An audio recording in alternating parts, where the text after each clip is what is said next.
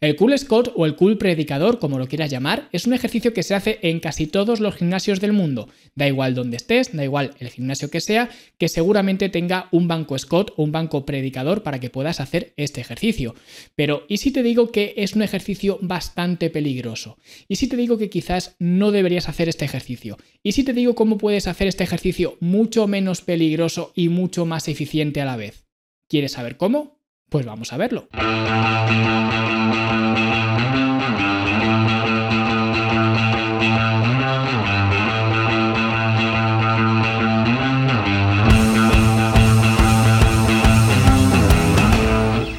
Y antes de nada, simplemente aclarar un par de cosas. La primera es que esto va a ser un episodio que va a ir muy en contra de lo que muchos entrenadores opinan. Y esto no significa que yo me crea mejor que ellos ni nada parecido, que siempre digo lo mismo. No es que sea una superioridad moral, simplemente que en base a unos hechos, pues yo saco mis conclusiones, como ya lo comenté en otras ocasiones. Entonces, simplemente para que quede claro que esto no lo hago desde un punto de vista de superioridad moral, ni nada por el estilo, ni de creerme mejor que nadie, ni nada. Simplemente vamos a ver algunos conceptos por los cuales eso me hace evitar recomendar el Cool Scott. Y estos conceptos son relativamente simples, pero al mismo tiempo es complicado quizás de entender la primera vez. Por eso, si estás escuchando este episodio en Spotify, en iBox, donde sea, pues quizás te recomendaría que te pasaras por YouTube, porque aquí en YouTube voy a intentar poner algunos apoyos visuales para que se pueda entender mejor, porque ya digo, son dos conceptos muy simples los que vamos a ver a continuación, pero al mismo tiempo, a pesar de ser tan simples,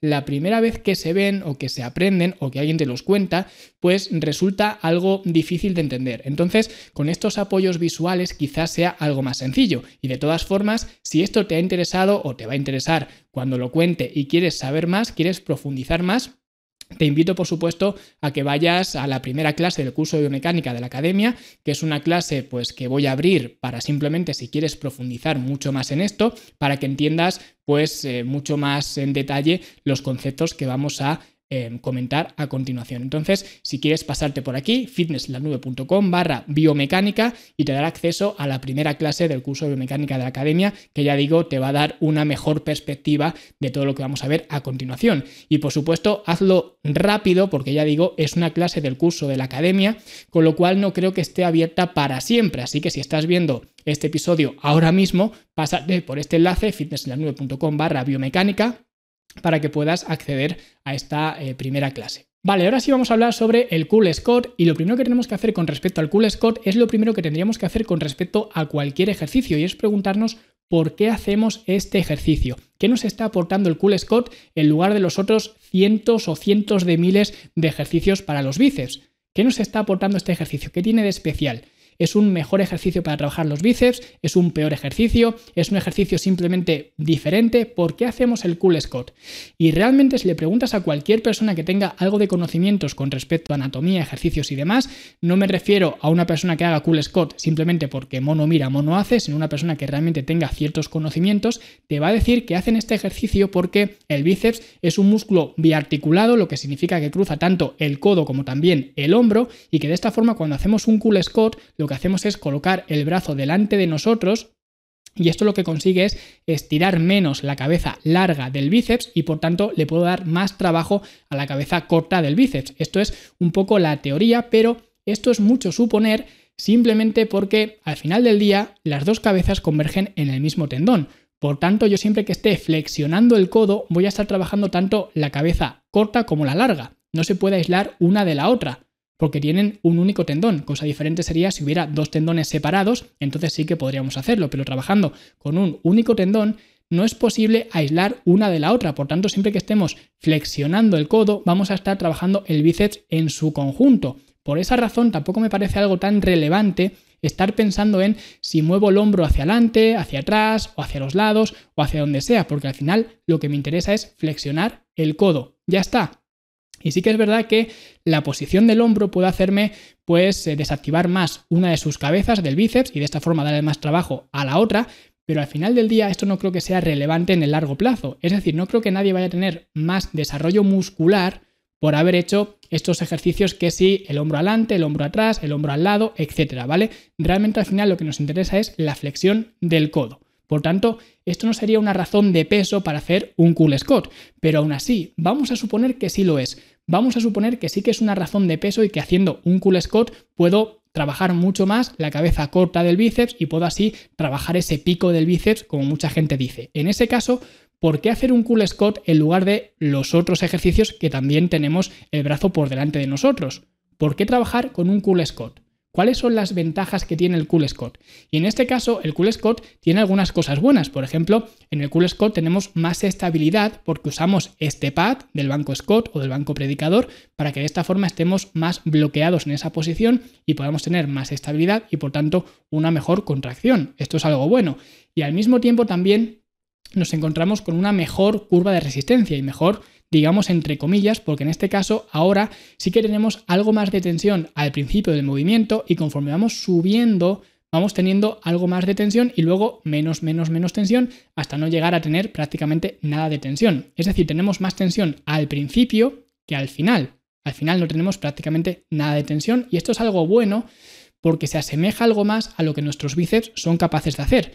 Con lo cual podríamos decir que estamos mejorando algo la curva de resistencia con respecto a hacer un cool con mancuernas o con barra de pie. ¿Vale? Pero ya veremos que esto no es tan así ahora a continuación, ¿vale? Pero en cualquier caso tenemos estas dos razones por las cuales quizás podríamos eh, pues plantearnos hacer un cool Scott.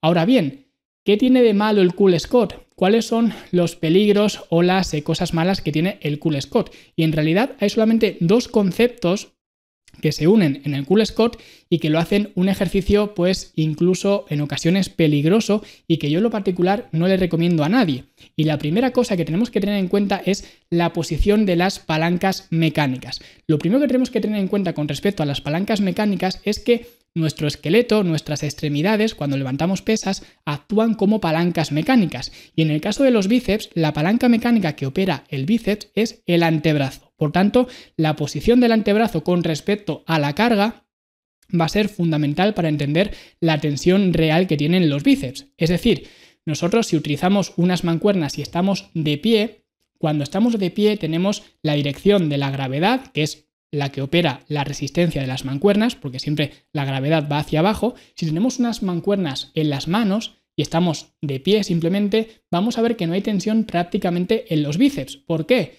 Pues porque la dirección de la resistencia de la gravedad va en la misma línea que el antebrazo. Están paralelas tanto la palanca mecánica como la dirección de la resistencia. Y cuando están paralelas ambas cosas, se llama una palanca neutra. El antebrazo está neutro y por tanto el bíceps no está trabajando. Sin embargo, ¿qué ocurre cuando, por ejemplo, cojo una mancuerna y lo que hago es flexionar el codo a 90 grados y de esta forma ahora la dirección de la resistencia sigue siendo la misma, sigue siendo operada por la gravedad, va hacia abajo, pero ahora la posición de mi antebrazo es diferente. Ahora ya no está paralela a la gravedad, sino que está perpendicular a la gravedad. ¿Qué ocurre aquí? Pues aquí ocurre que hay muchísima tensión en los bíceps y podemos sentirlo si lo hacemos así. Podemos sentir que hay mucha tensión en los bíceps. Y además es cuando más tensión hay. Porque conforme está más perpendicular, conforme está perpendicular, digamos que es una palanca 100% activa y es donde más tensión nos vamos a encontrar. Por eso, ahora si tengo una mancuerna o las bolsas de la compra o lo que sea a 90 grados, me va a costar mucho más trabajo mantener esta posición simplemente porque ahora el bíceps está muy activo, está 100% activo, cosa que no ocurría cuando teníamos los brazos a nuestros costados, que ahí el bíceps estaba prácticamente sin trabajar. Por esa razón, la posición de nuestro antebrazo, de la palanca mecánica con respecto a la dirección de la resistencia, va a ejercer un papel fundamental en la fuerza que va a tener que hacer el bíceps. Y el siguiente concepto que tenemos que entender es el de ventaja y desventaja mecánica, que este quizás sea el más complejo de entender porque al final se refiere a la posición del tendón con respecto a nuestra palanca mecánica, en este caso el antebrazo. Y cuando el tendón está tirando desde una posición perpendicular a la palanca mecánica, al antebrazo en este caso, se dice que hay una ventaja mecánica porque es más sencillo de levantar la carga. Sin embargo, cuando estamos tirando desde una posición paralela a lo que sería la palanca mecánica es cuando hay desventaja mecánica y esto lo que implica es que nuestro músculo va a tener que hacer mucha más fuerza para mover esa carga. Y esto que puede parecer complejo de entender a priori es relativamente fácil de ver si lo experimentamos por nosotros mismos de forma práctica. Y para hacerlo simplemente os recomiendo que cojáis una escoba que vais a colocar en el suelo y vais a colocar un pie en el extremo de la escoba donde simplemente está el mango. Y ahí tenemos un punto de pivote en el cual vamos a utilizar para levantar el cepillo. ¿Vale? Entonces, esto que hemos hecho es lo mismo que ocurre en nuestro brazo. Tenemos el punto de pivote que sería el codo y luego la palanca mecánica que sería el antebrazo, que en este caso sería la palanca mecánica, el palo de la escoba, y luego en la mano colocaríamos la carga, la mancuerna, la barra, lo que sea. Y en este caso, en el palo de la escoba, la carga sería lo que es el mismo cepillo. Bien, pues ahora con un cinturón, con una cuerda, con lo que sea, voy a enrollarla en el palo de escoba y voy a tirar hacia arriba de tal forma que esté tirando perpendicularmente al palo de escoba. Y voy a ver que es mucho más sencillo tirar de esta manera para levantar el palo de escoba que si ahora, en lugar de tirar de forma perpendicular, tiro hacia mí, tiro de forma paralela al palo de escoba. Voy a ver que si tiro de forma paralela, voy a poder también levantar la escoba, pero lo voy a hacer con mucha mayor fuerza. Voy a tener que ejercer más fuerza simplemente porque tengo más desventaja mecánica. Pues esto es lo mismo que ocurre a nivel de los bíceps. Cuando tengo esa desventaja mecánica es porque el tendón está tirando paralelamente a lo que sería la palanca mecánica, en este caso el antebrazo. Y esto es algo que tenemos que entender porque ¿qué es lo que ocurre en el cool Scott? Pues ocurre que se juntan estas dos características. Por un lado, en la posición inicial, cuando tengo los brazos estirados, me encuentro con que ahora tengo una posición de la palanca mecánica que está no en línea paralela con respecto a la resistencia como ocurría cuando estoy de pie con las mancuernas a los lados, sino que ahora por tener los brazos por delante de mí, ahora la posición de mi palanca mecánica de mi antebrazo ha cambiado. La dirección de la resistencia no ha cambiado porque sigue siendo la gravedad hacia abajo, pero mi posición de la palanca mecánica sí que ha cambiado. Por tanto, ahora sí que tengo más tensión en esa primera parte del movimiento, pero al mismo tiempo me encuentro con que en esa primera posición tengo una desventaja mecánica enorme, porque el tendón está tirando paralelamente de la palanca mecánica. Y esto quizás podréis decir, bueno, pero si hago el ejercicio estando de pie, también tengo esa desventaja mecánica. Y es verdad, tienes desventaja mecánica, porque si estás de pie, vemos que la posición del tendón del bíceps tira paralelamente a lo que sería la, em, la palanca mecánica del antebrazo. Sin embargo, en esa posición, estando de pie, simplemente tenemos desventaja mecánica, pero no tenemos esa magnificación de la carga por tener la posición de la palanca mecánica en una posición, digamos, a donde tenga que hacer más fuerza.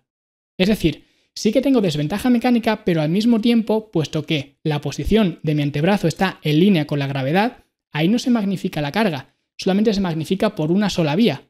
Sin embargo, cuando hago el cool Scott, la magnifico por las dos vías, por la desventaja mecánica que sigue habiendo y por la posición de la palanca mecánica que ahora me va a hacer ejercer mucha más fuerza. Por tanto, la carga se me va a magnificar muchísimo más. Y por eso es donde está el peligro, porque ahora mi bíceps tiene que hacer mucha más fuerza en ese primer en esa primera intentona, en ese primer movimiento, ese primer tramo del ejercicio. Tiene que hacer mucha más fuerza que cuando estamos, por ejemplo, de pie con las mancuernas a los lados. Y esto se puede ver mejor si nosotros intentamos hacer un cool Scott extremo, porque nosotros habitualmente el cool Scott tiene una inclinación de unos 45 grados más o menos, pero si lo hacemos de forma extrema para que se vea perfectamente lo que estoy diciendo, sería colocar el brazo sobre una mesa como si fuéramos a echar un pulso, ¿vale? Con el antebrazo, digamos, hacia arriba, y de esta forma, si yo cojo una mancuerna en esta posición, voy a notar que prácticamente no me está pesando nada.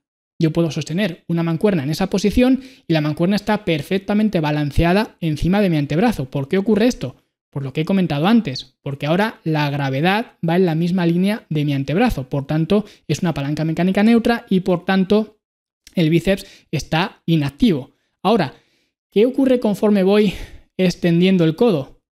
Pues que evidentemente me va costando más trabajo, más trabajo, más trabajo, más trabajo, hasta que llega un momento en el que mi codo está completamente estirado y si estoy sobre una mesa o sobre un banco de entrenamiento, pues la carga y el antebrazo va a estar apoyado en la mesa o el banco de entrenamiento donde sea. Por tanto, no hay peligro.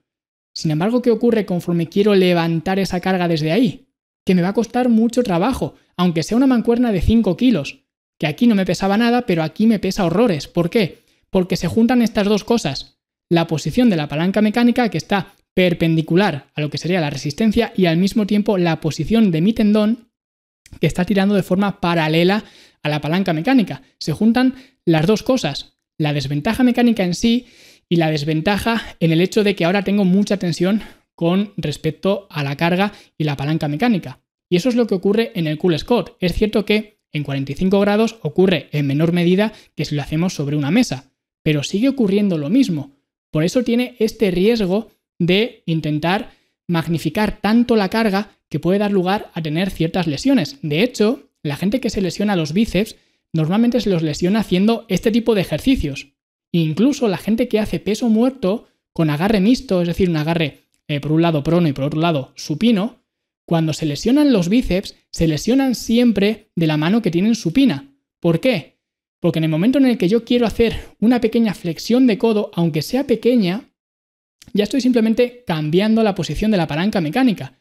Y con esas cantidades de pesos enormes que se mueven, cuando muevo un poquito el codo, es cuando el bíceps salta. ¿Vale? El tendón salta. Y si yo tengo, pues, ese brazo estirado completamente, es más complicado que ocurra. Pero en el momento en el que lo flexiono un poquito, es cuando me lesiono. Y por eso vais a poder ver tantas lesiones de powerlifter haciendo este ejercicio, un peso muerto tradicional, con un agarre mixto. Y siempre es de la mano que tienen supinada. Y ocurre por esto, porque se dan estas dos cosas, la desventaja mecánica y la posición de la palanca mecánica que hace que esa palanca esté activa. Sin embargo, esto no significa que no podamos hacer el cool squat para beneficiarnos de las ventajas que he mencionado al principio del todo. Sí que podemos hacerlo, pero tenemos que hacerlo en un contexto donde nos beneficiemos de las ventajas, pero que las desventajas no nos perjudiquen. Entonces, ¿cómo hacemos esto? Bueno, pues muy sencillo. Yo lo primero que recomiendo es no hacer el cool squat en un banco squat o en un banco predicador de los que hay en todos los gimnasios. Lo que recomiendo es trabajar sobre el respaldo de un banco inclinable y trabajar primero con un brazo y luego con el otro. Y de esta forma, si yo soy el que controla la inclinación del banco, puedo controlar cuánta activación de la palanca mecánica hay. Porque de esta forma puedo colocar el banco prácticamente en posición vertical, un poquito menos, una leve inclinación, y de esta forma sigo teniendo la desventaja mecánica, pero ahora tengo algo de tensión porque ahora mi brazo no está completamente en la dirección de la gravedad, está un poquito por delante, pero está muy poquito. Por tanto, sí que estoy magnificando esa eh, carga, esa resistencia en ese primer momento, pero no lo hago tanto como lo haría en un cool Scott o en un banco Scott tradicional. Y eso me permite, por un lado, tener más estabilidad, como tendríamos en un banco Scott, con lo cual me beneficio de esa ventaja y al mismo tiempo me permite optimizar mucho más la curva de resistencia, porque ahora tengo una ligera tensión al principio del movimiento y al final del movimiento tengo muy poca tensión, que es exactamente lo que quería conseguir con un cool Scott tradicional. Pero ahora estoy magnificando mucho menos la carga y por tanto es mucho menos peligroso. Así que si vais a hacer el cool Scott, hacerlo de esta manera o de otra manera que también se puede hacer, que es en lugar de trabajar con una barra o con una mancuerna, trabajar cambiando el tipo de equipamiento que utilizamos. Es decir, estamos suponiendo siempre que la gravedad es la que opera la resistencia, porque si trabajo con barras o mancuernas, siempre es la gravedad la que tira hacia abajo. Pero, ¿qué ocurre si en lugar de trabajar con barras o mancuernas trabajo con un cable, con una polea?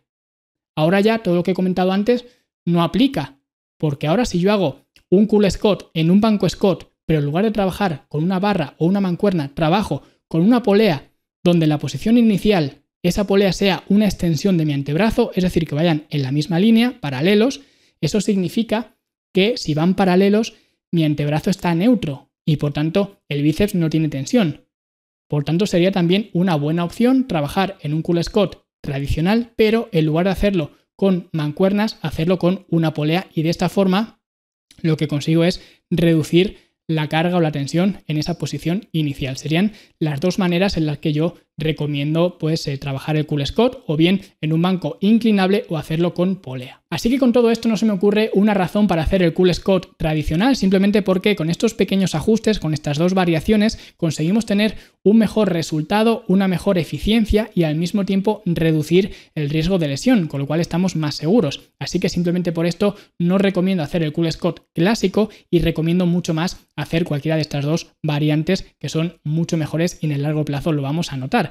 Así que disculpadme si he utilizado demasiados tecnicismos, sabéis que no es mi estilo, pero simplemente para que quede claro el por qué tengo una posición concreta con respecto al Cool Scott. Y si te ha gustado el episodio, dale like, suscríbete y sobre todo, si algo no te ha parecido del todo claro o lo que sea, puedes ir a fitnesslanube.com barra biomecánica y ver la primera clase del curso de biomecánica básica de la academia, donde ahí vas a entender mucho mejor y mucho más en profundidad estos conceptos de las palancas mecánicas, dirección de resistencia, vectores y demás, y creo que te va a ser de mucha utilidad simplemente para complementar esto que acabas de escuchar. Así que ya lo sabes, fitnesslanube.com barra biomecánica. Y la semana que viene vamos a hablar de algo bastante, bastante interesante porque es algo que todo el mundo hace, me atrevería a decir que el 95, 98% de los que me escucháis lo hacéis y al mismo tiempo la gran mayoría lo hace de una forma equivocada o al menos no lo hace con la estrategia que deberíais hacerlo. Y simplemente os voy a explicar el por qué podéis hacer esta estrategia y aplicarla para mejorar vuestra alimentación